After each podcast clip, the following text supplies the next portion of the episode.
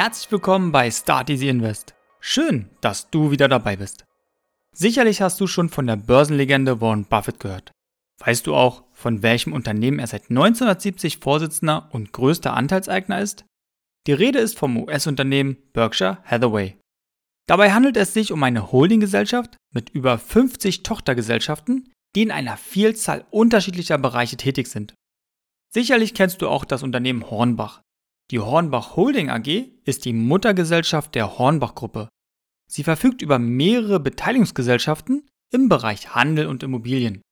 Ich bin Avid und in der heutigen Folge möchte ich dir erklären, was eine Holdinggesellschaft ist, welche Varianten es gibt und wo die Vor- und Nachteile liegen. Ich wünsche dir viel Spaß dabei. Was ist eine Holding? Zuallererst mal ist eine Holdinggesellschaft keine Rechtsform, sondern eine Organisationsform. Sie besteht aus mindestens zwei Unternehmen, der Mutter- und der Tochtergesellschaft. Wenn von einer Holding die Rede ist, ist damit immer die Muttergesellschaft gemeint. In den meisten Fällen liegt bei einer Holdinggesellschaft die Rechtsform GmbH oder eine Aktiengesellschaft vor. Die Aufgabe einer Holding besteht in erster Linie darin, Anteile an den Tochtergesellschaften zu halten und zu verwalten. Für eine Holdingstruktur gibt es unterschiedliche Gründe. Manche Investoren und Investmentgesellschaften verfügen über Kapital, das sie investieren möchten. Sie möchten jedoch nicht selbst in das operative Geschäft einsteigen. Auch das Thema Steuern bietet einen Anreiz, in eine Holdingstruktur überzugehen. Wenn man sich noch die Organisationsstruktur anschaut, dann gibt es mindestens zwei Ebenen. Auf der ersten oberen Ebene steht die Muttergesellschaft. Auf der unteren Ebene sind dann die Tochtergesellschaften zu finden. Man könnte jetzt denken, warum macht man sowas? Bevor wir uns dieser Frage widmen, erläutere ich euch kurz noch die vier verschiedenen Varianten. Kommen wir also zu den vier Varianten. Zum einen gibt es die operative Holding. Sie stellt die klassische Holdingform dar und wie der Name es schon vermuten lässt, ist die Muttergesellschaft operativ tätig. Das heißt, dass sie selbst am Markt aktiv tätig ist und Leistung erbringt. Die Tochtergesellschaften haben die Aufgabe, das Leistungs- oder Produktsortiment zu vervollständigen. Die nächste Variante nennt sich Management Holding. Bei dieser Organisationsform kümmert sich die Muttergesellschaft intensiv um die Unternehmensführung bei allen Beteiligungen.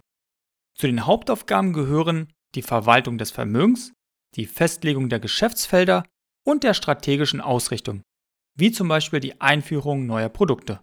Diese Holdingform bietet zudem eine hohe Flexibilität. Der Firmensitz kann beliebig gewählt werden, meistens in einem Land mit günstigen Steuersätzen. Die Finanzholding stellt die dritte Variante dar. Die Muttergesellschaft analysiert die wirtschaftliche Entwicklung der Tochterunternehmen, es werden die Führungspositionen besetzt und sie kaufen und verkaufen Firmen. In die strategische Leitung und in das operative Geschäft greifen sie gar nicht ein. Die Finanzholding übernimmt die Vermögensverwaltung oder dient als konzerninterne Bank.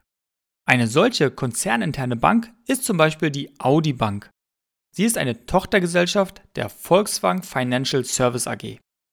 Die letzte Organisationsform wird bezeichnet als organisatorische oder strukturelle Holding.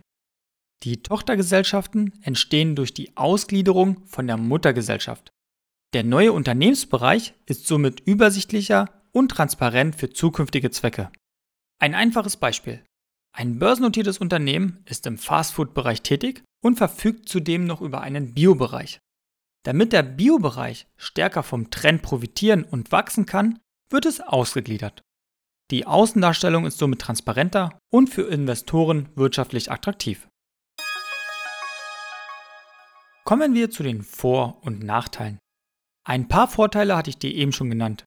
Es gibt jedoch noch mehr Anreize. Punkt 1. Steuern. Wir Deutsche lieben es einfach, Steuern zu sparen. Also, innerhalb einer Holdingstruktur können die Veräußerungsgewinne, das sind Gewinne aus dem Verkauf von betrieblichen Wirtschaftsgütern, von der Tochtergesellschaft steuerlich günstig an die Muttergesellschaft übertragen werden. Was bedeutet das jetzt? Nun, 95% von dem übergebenen Kapital sind steuerfrei. Es müssen nur die restlichen 5% besteuert werden. Von den 5% geht die Körperschaftssteuer, der Soli sowie die Gewerbesteuer ab. Das Geld sollte dann bei der Muttergesellschaft verbleiben. Andernfalls fallen wieder Steuern an. Die Muttergesellschaft kann das Kapital für weitere Investitionen nutzen. Gegenüber der Kapitalertragssteuer welche für jeden privaten Investor bei rund 25% liegt, ist das doch schon Anreiz genug. Aber es gibt noch mehr Vorteile. Zum Beispiel der Schutz im Haftungsfall. Die Holdingstruktur schützt zusätzlich das Vermögen der Mutter, aber nicht der Tochtergesellschaft. Also schön die Gewinne an die Mutter abführen. Existieren im Unternehmen zum Beispiel risikohafte Bereiche, können diese ausgelagert werden und bei einem Schaden ist die Muttergesellschaft geschützt. Neben risikohaften Bereichen kann auch das physische Betriebsvermögen ausgelagert werden. Was bedeutet das? Es wird eine Tochtergesellschaft gegründet, welche nur die Arbeitsgeräte, den Maschinenpark oder teure Lizenzen verwaltet. Somit sind diese von der operativen Tochtergesellschaft rechtlich getrennt und bei einem Haftungsfall geschützt. Den nächsten Vorteil finde ich als Verbraucher nicht so prickelnd. Aber man kann auch eine anonyme Holding gründen. Zum Beispiel können Imagezwecke oder Preisdifferenzierung diesen Schritt begründen. Nach außen ist dann nicht erkennbar, wer sich hinter der Tochtergesellschaft verbirgt. Diese Anonymität erreicht man über zwischengeschaltete Treuhänder. Geschäftspartner oder Lieferanten können dann nicht mehr erkennen, wer das Unternehmen führt. Ausgenommen das Finanzamt. Das weiß alles. Ein wesentlicher Nachteil der Holdingstruktur ist der festgesetzte Veräußerungserlös. Also wenn von der Mutter- oder Tochtergesellschaft zum Beispiel Kapital herausgenommen wird. Dann fallen ebenfalls wieder Steuern an. Es sollte auch beachtet werden, dass jedes Unternehmen eigene Bücher führen muss, einen Jahresabschluss zu erstellen hat und auch der bürokratische Aufwand hinsichtlich den Verträgen ist nicht zu unterschätzen. Was bringt dir dieses Wissen als Investor? Du kannst die Holdingstruktur nutzen, um dein Vermögen schneller wachsen zu lassen. Besonders für Unternehmerinnen und Unternehmer oder Selbstständige, die schon eine passende Rechtsform haben, könnte dies interessant sein.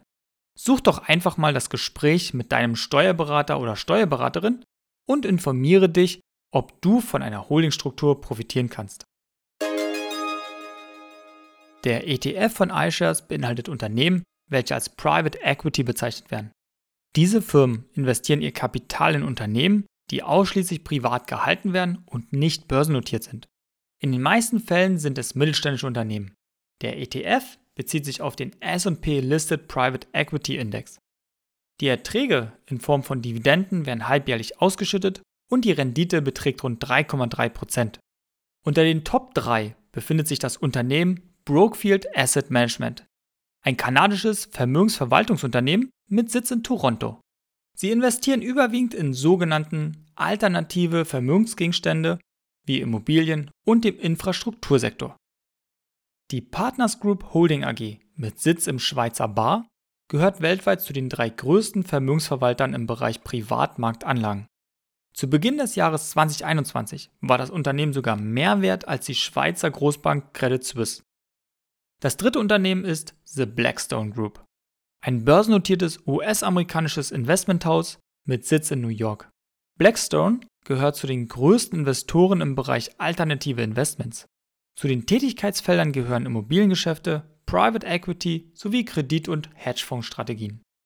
Länderspezifisch ist der ETF auch gut aufgestellt. Rund 48% der Unternehmen haben ihren Sitz in den USA. Je 11% sitzen in Großbritannien und Kanada und rund 7% sind in der Schweiz ansässig. Der Kurs von diesem ETF liegt bei rund 24,29 Euro. Die Gesamtkostenquote scheint auf den ersten Blick mit 0,75% ziemlich teuer. Dafür ist die Tracking-Differenz bei minus 0,51%.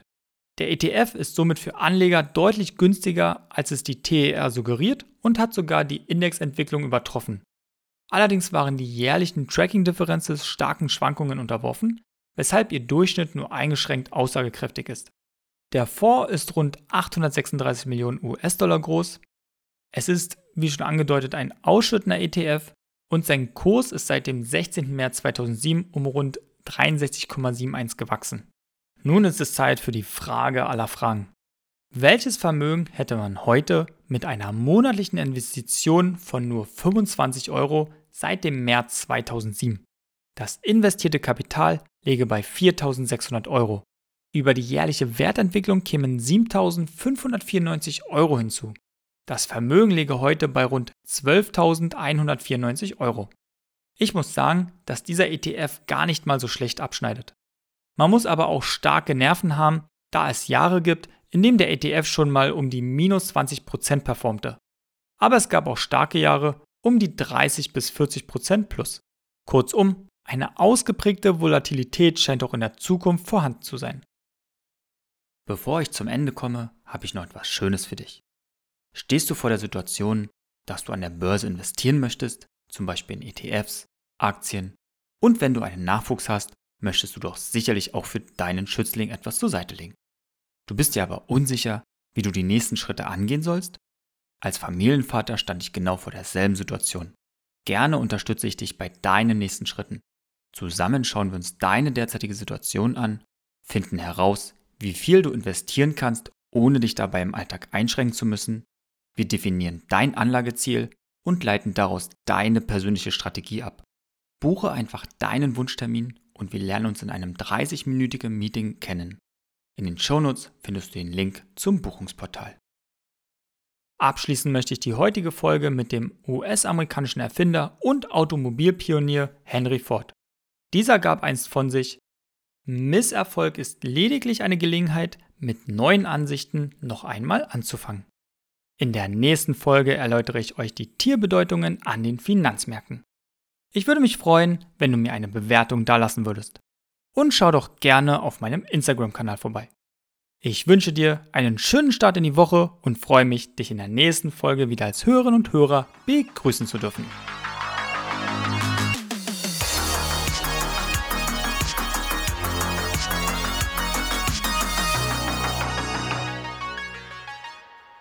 Risikohinweis. Die besprochenen Finanzprodukte stellen keine Handlungsempfehlung oder Anlagenberatung dar. Mein Papa und Start Easy Invest haften nicht für entstandene Verluste. Deine Gedanken, dein Geld, deine Entscheidung.